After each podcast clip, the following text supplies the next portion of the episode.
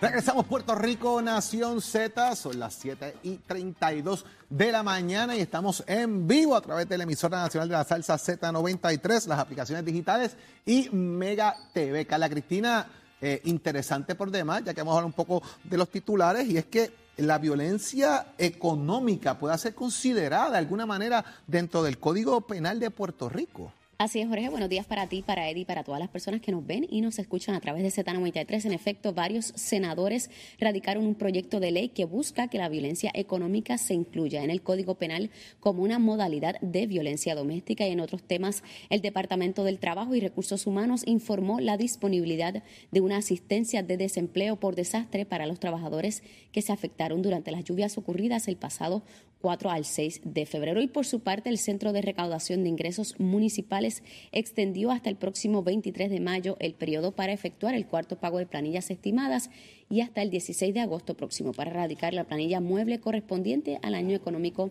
2021. Y en temas internacionales, el exmandatario brasileño Luis Ignacio Lula da Silva presentó el sábado su candidatura a las elecciones presidenciales para las que todas las encuestas lo sitúan como el máximo favorito por delante del actual gobernante Jair Bolsonaro. Este segmento es traído a ustedes por Toñito Auto. Cuando lo sumas todito, pagas menos con Toñito. Carla, tenemos buena noticia. Tú lo sabes, Jorge, como todos los días, la buena noticia es traída ustedes por Toñito Auto y es que el parque de pelota del barrio Sabana Hoyos en Vega Alta se convirtió en el parque de diversión para todos los niños y niñas del pueblo vegalteño que llegaron a compartir en el evento Acuden en Familia y Comunidad que llevó a cabo el Departamento de la Familia. El objetivo principal de la iniciativa, que cuenta con la colaboración del equipo de la Fundación Atención, Atención, es promover el desarrollo de la niñez a través de los juegos tradicionales y la música para Nación Z. Les informó Carla Cristina. Les espero en mi próxima intervención aquí en Z93. Este segmento fue traído a ustedes por Toñito Auto. Cuando lo sumas todito, pagas menos con Toñito.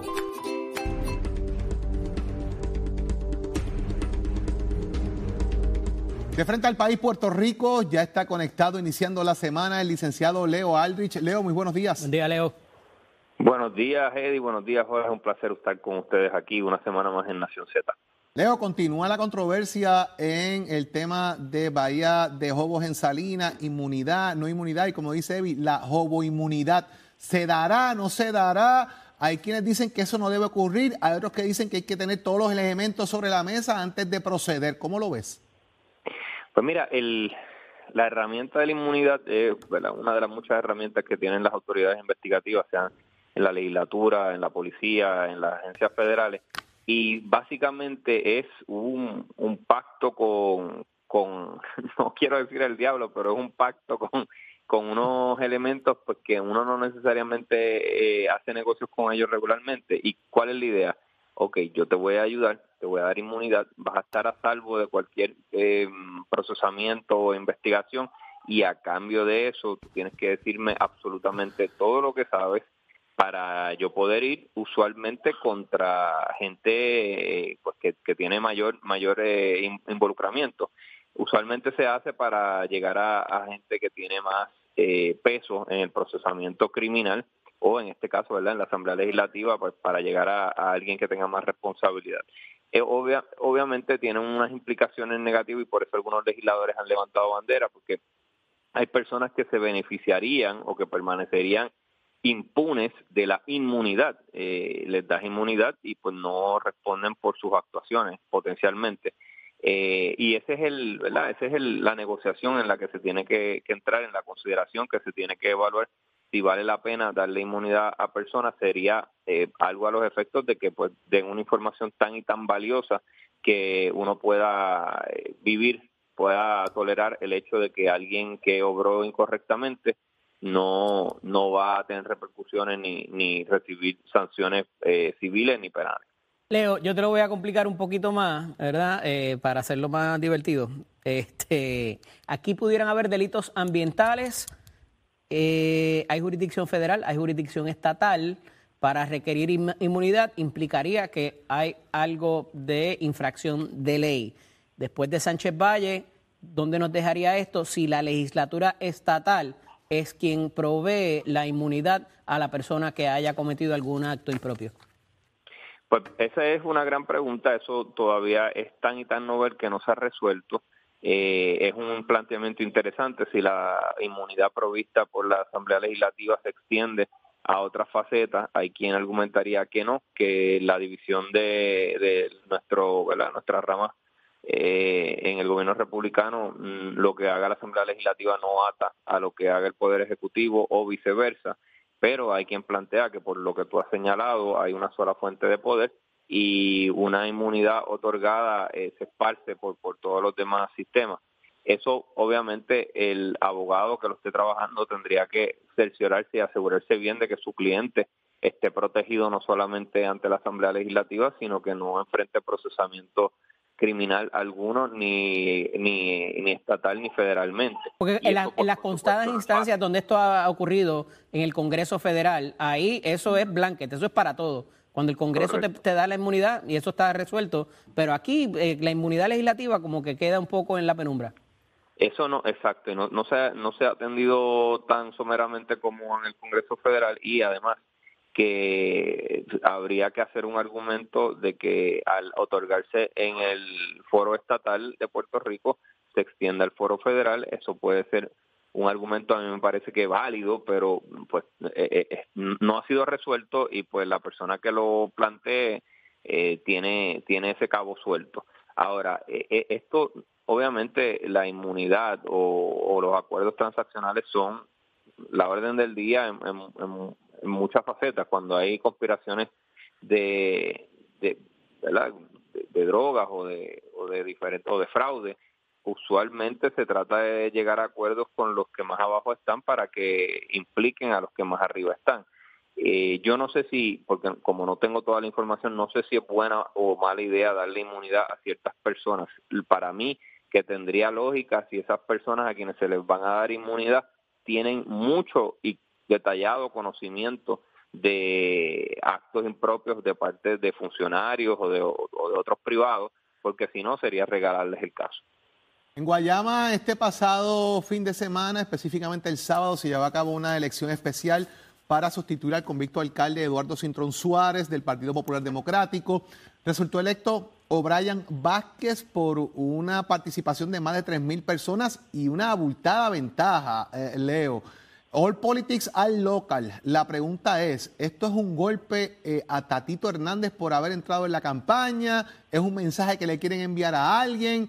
¿O es que simplemente Narmito hace bien su trabajo como representante, lo dejamos ahí y buscamos una persona que dirija los destinos de Guayama? ¿Cuál es tu análisis de cara al proceso electoral en Guayama para el Partido Popular Democrático y los players más bien que estuvieron involucrados en esto?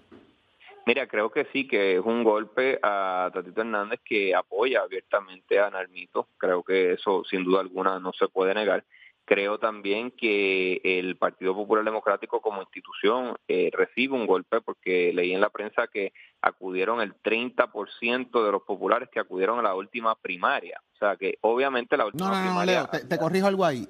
El 30% de los electores ávidos, recuerda que es una primaria, pero de la última primaria sobrepasaron el 100% de los que votaron. O, sea que fueron entonces más electores en esta primaria. Más electores populares que la, primaria anterior, pero 30% de los electores ávidos de Guayama.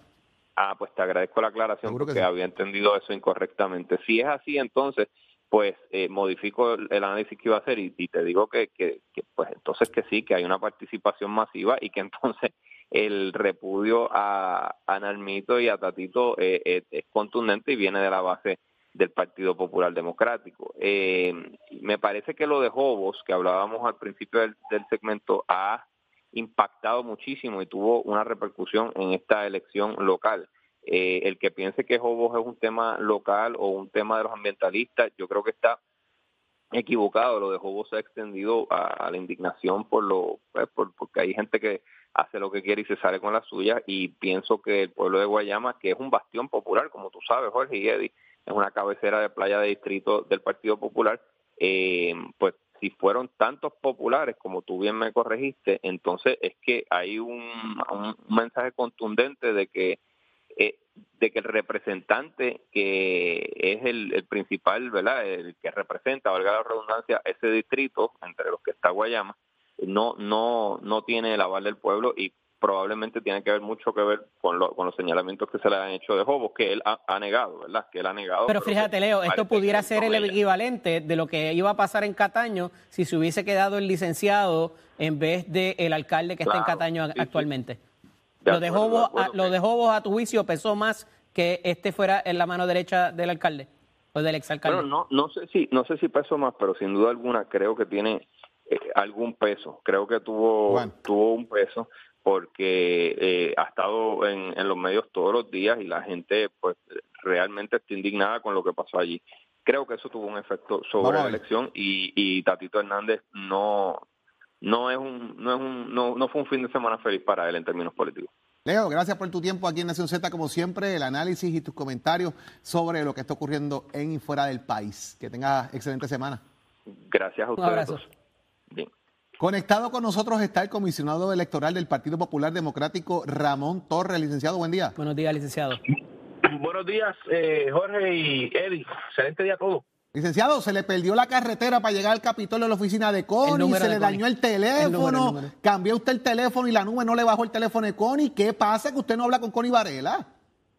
No, no, eso eh, ciertamente es una. Lo primero que todo, primero que todo, yo yo respeto mucho al representante Varela Fernández, eh, el vicepresidente del cuerpo legislativo donde hay donde hay mayoría. Eh, yo ciertamente, pues eh, respeto su, su, su, determinación, pero mañana habrá un espacio que ya se, se escoge esa fecha, el pasado 26 de abril, en donde podremos discutir todos los, los temas electorales y estoy seguro que todas las, las, preguntas que tenga, no solamente él, sino todos los legisladores que se den cita allí, eh, estarán, se darán por cumplidas. Él dice que usted no tiene tiempo, eh, que no le contesta las llamadas y que por eso debería renunciar. ¿Usted va a renunciar a esas instancias? No, no, por, supuesto que no. Sería irresponsable de mi parte renunciar en un momento tan, tan crítico como este, en donde estamos eh, a punto de culminar una reforma electoral. Eh, estamos en medio de la distribución electoral, eh, en medio de la reorganización del partido. mañana nuevamente todas las preguntas se van a contestar allí y mi respeto siempre. Yo, yo entiendo que esto no es nada personal en contra mío. ciertamente, pues él hizo sus expresiones y, y, derecho tiene y lo respeto nuevamente el que fuera tanto tiempo, eh, desde el, eh, él hablaba desde mayo del 2021 hasta ahora y que no se hubiese presentado, le hubiese querido ir preparado para la, reunión de mañana, es lo que aduce el, el representante. ¿Alguien se durmió en las pajas ahí? ¿Qué pasó? Bueno, yo llego en agosto, aunque en mayo del 2021 yo era alterno, yo no llego hasta agosto del 2021 como, como oficialmente como comisionado electoral y allí pues se comienza un proceso de una auditoría interna eh, administrativa y de un, ¿verdad? una revisión total de lo que sucedió en las elecciones del 2020. Eh, recuerden que el año pasado fue bien difícil, en mayo tuvimos un evento electoral, el cual el Partido Popular no participó, pero sí como comisión estuvimos presentes, que fue el de los cabilderos de la estabilidad. Eh, y pues, eh, pasado eso, se hace todo ese trabajo en la comisión, se comienza, nos reunimos, desde octubre estuve en reuniones con todos los comisionados, unos, unos pues, después no quisieron pues participar, se tomaron todas las, las ponencias que ellos presentaron en el, proyecto que el, representante Varela menciona, se incorporaron en el proyecto y nuevamente mañana eh, habrá espacio. Pero la presentación dura la presentación dura dos horas. Licenciado. Así que estoy seguro que quedarán servidas todas las preguntas. Licenciado. Trasciende en parte de prensa que usted y también el, comisionado alterno, eh, Colbert Toro, han manifestado que hay alrededor de más de 200 páginas de sugerencias enmienda en 25 áreas neurálgicas, que serán parte de lo que ustedes van a discutir con los legisladores en una fecha que ya está pautada de antemano eh, y que a preguntas que le hiciéramos aquí a Connie dijo, pero es que yo sabía que esa fecha estaba, pero es que yo quiero los papeles antes, como él le dijo Eddie. él dijo que no va a leerse ese mamotreto de enmiendas para ir allí a improvisar. ¿Realmente son tantos documentos, son muchas las enmiendas que se están proponiendo dentro del análisis que ustedes han hecho al Código Electoral? Son, son 25 áreas, 25 temas de enmienda. Las enmiendas ciertamente son sustanciales, son más de 100 enmiendas, pero no son tantas, eh, tantos documentos, tantos papeles. Lo que sucede es que se tomó el, el, el Código Electoral actual, tiene ciento, casi 200 páginas, y, y encima de ese es que se escribe para que tengan una idea, hay, hay de esas 25, hay cinco áreas, eh, cinco o seis áreas que son los más importantes, voto por correo, reglamentación, eh, eh voto adelantado. los votos adelantados, los 30 días para escoger un, un, alcalde, que ya vimos como en, dos semanas tuvimos dos eventos electorales y eso estábamos a tope en la oficina. Eh, y, verán, ¿verdad? Nuevamente, mañana estoy seguro que todo, todo, todos estarán eh, conformes con lo que se explicará allí. ¿Esas enmiendas son lo suficientemente discutidas quizás con las minorías como para que haya los votos necesarios para que pasen? Bueno, por supuesto que sí. Eh, ha habido ¿Hay conversaciones a esos efectos?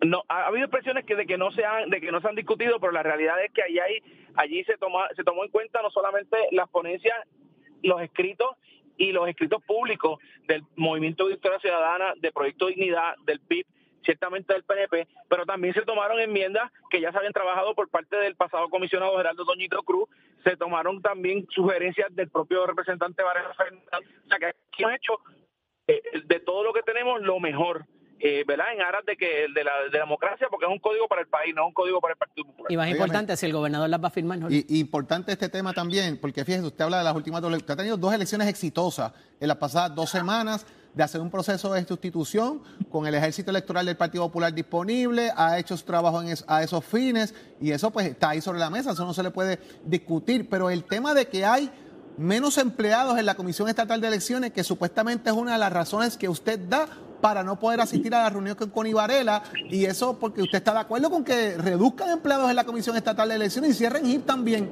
Pero esto es parte de lo que la Junta propone o no?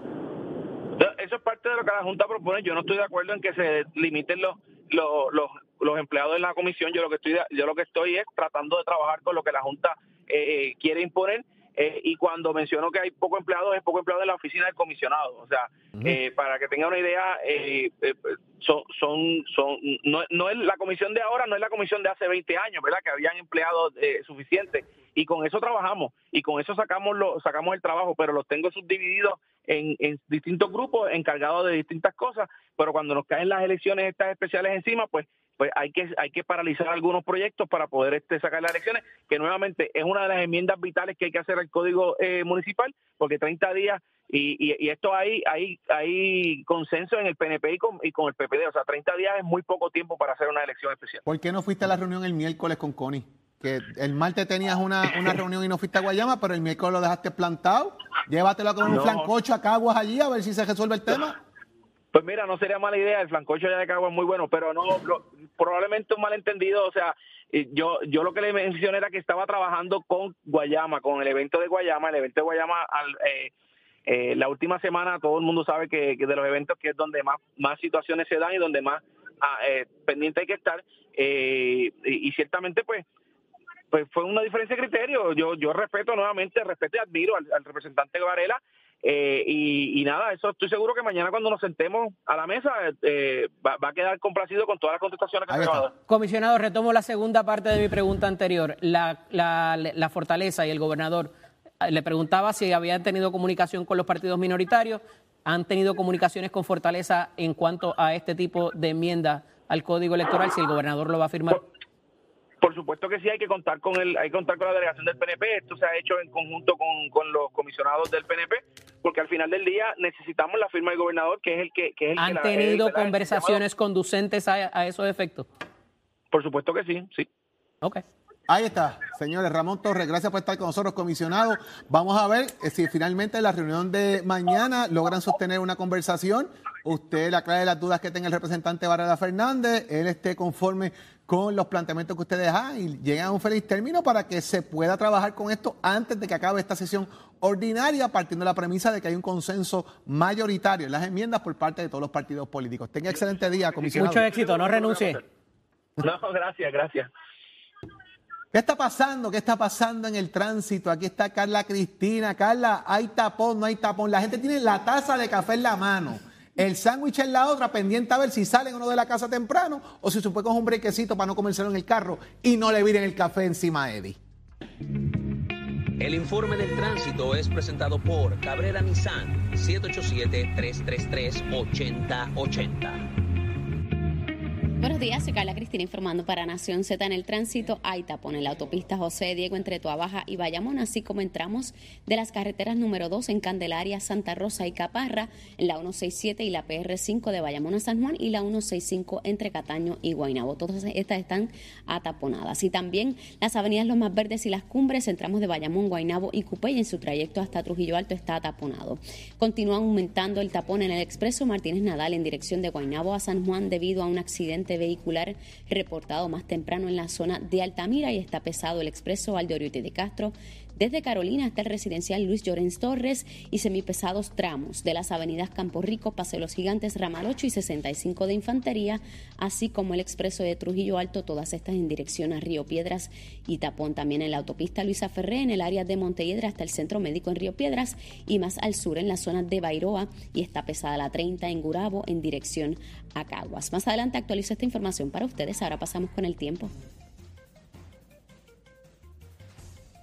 El Servicio Nacional de Meteorología nos informa que hoy tendremos oleaje de hasta 5 pies y vientos moviéndose del este hasta 15 nudos y el riesgo de corrientes marinas continúa siendo moderado para el norte y la mayoría de las playas del este, incluyendo las islas municipios de Vieques y Culebra, por lo que el mar está favorable tanto para los bañistas como para operadores de pequeñas embarcaciones a quienes siempre se les recomienda ejercer precaución. Más adelante les hablo sobre las condiciones del clima para hoy, que se perfila como un día caluroso para Nación Z. Les informó Carla Cristina. Les espero en breves minutos en Nación Z Nacional con Leo Díaz aquí en Z93. Somos, somos una mirada fiscalizadora sobre los asuntos que afectan al país. Nación Z, Nación Z. Por Z93, somos su noticia.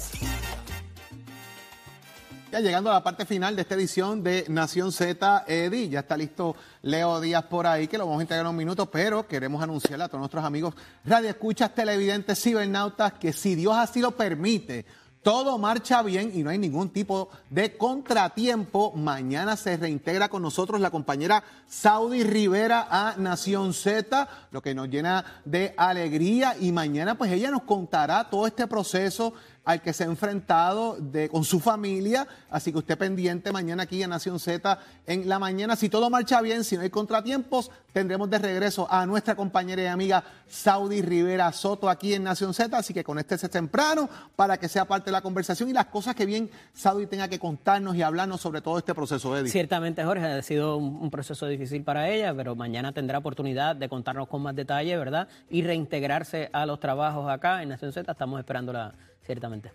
Y ya está listo, señores, comenzando la semana. Leo Díaz y Urbina. Buenos días, Leo. Buenos días, Saludos, Leo. Jorge. Saludos, Eddie, a nuestros amigos televidentes y radioescuchas. Contento con lo que acabo de escuchar de que Saudi ya mañana está con nosotros.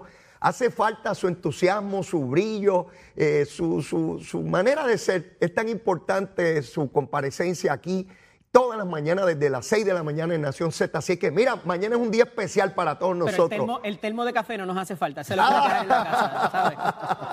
Mira, loco porque llegue Saudi, besitos en el cuti, sé que la ha estado pasando muy duro, pero viene una mujer más fuerte mañana y una familia victoriosa, seguro que sí. Contento Así de que esté mañana con nosotros. Leo, eh, parece que las desafiliaciones son la orden del día. Por ahí hay Oye. uno del PNP pensando hacerlo, uno del Oye. Partido Popular que se lo corriendo. Ay, mi madre. oye, por ahí Betito Márquez, el alcalde de Tuabaja, señalando hoy temprano de que piensa desafiliarse del PNP. ¿A qué le tendrá miedo Betito? Vengo con eso. Se ¿Será que le tiene a miedo a algo? Ciudadana como, con lo, su lo- hijo. ¿Lo habrá o el hijo? ¿Lo habrá o el hijo? No sé. o Lo aló, lo aló. Y Ay, si le tiene miedo a algo. ¿A quién? ¿A No qué? sé, no Ay, sé. Pues tiene que No quedarse sé, en Nación Z no. Nacional para que escuche lo que tiene que decir Leo de eso. ¿A qué le tendrá miedo Betito? A algo le tiene miedo. Ahí vamos a ver, vamos a ver. El tiempo dirá. Leo y su lanzallamas ardiendo el cañaveral. Nosotros, mis amigos, regresamos mañana desde las 6 de la mañana, si así Dios lo permite, con mucho análisis, como siempre, el que a usted le gusta. Gracias por su sintonía, por estar conectado con nosotros en las redes sociales, en Facebook, en el, en- también a través de la aplicación La Música. Y recuerde visitar el podcast de Nación Z para que disfrutes de la interacción y el análisis diario, Eddie. Así es, agradecidos a todos por la sintonía. Nuevamente mañana estaremos ustedes a las 6 de la mañana. Excelente día. Cuídense.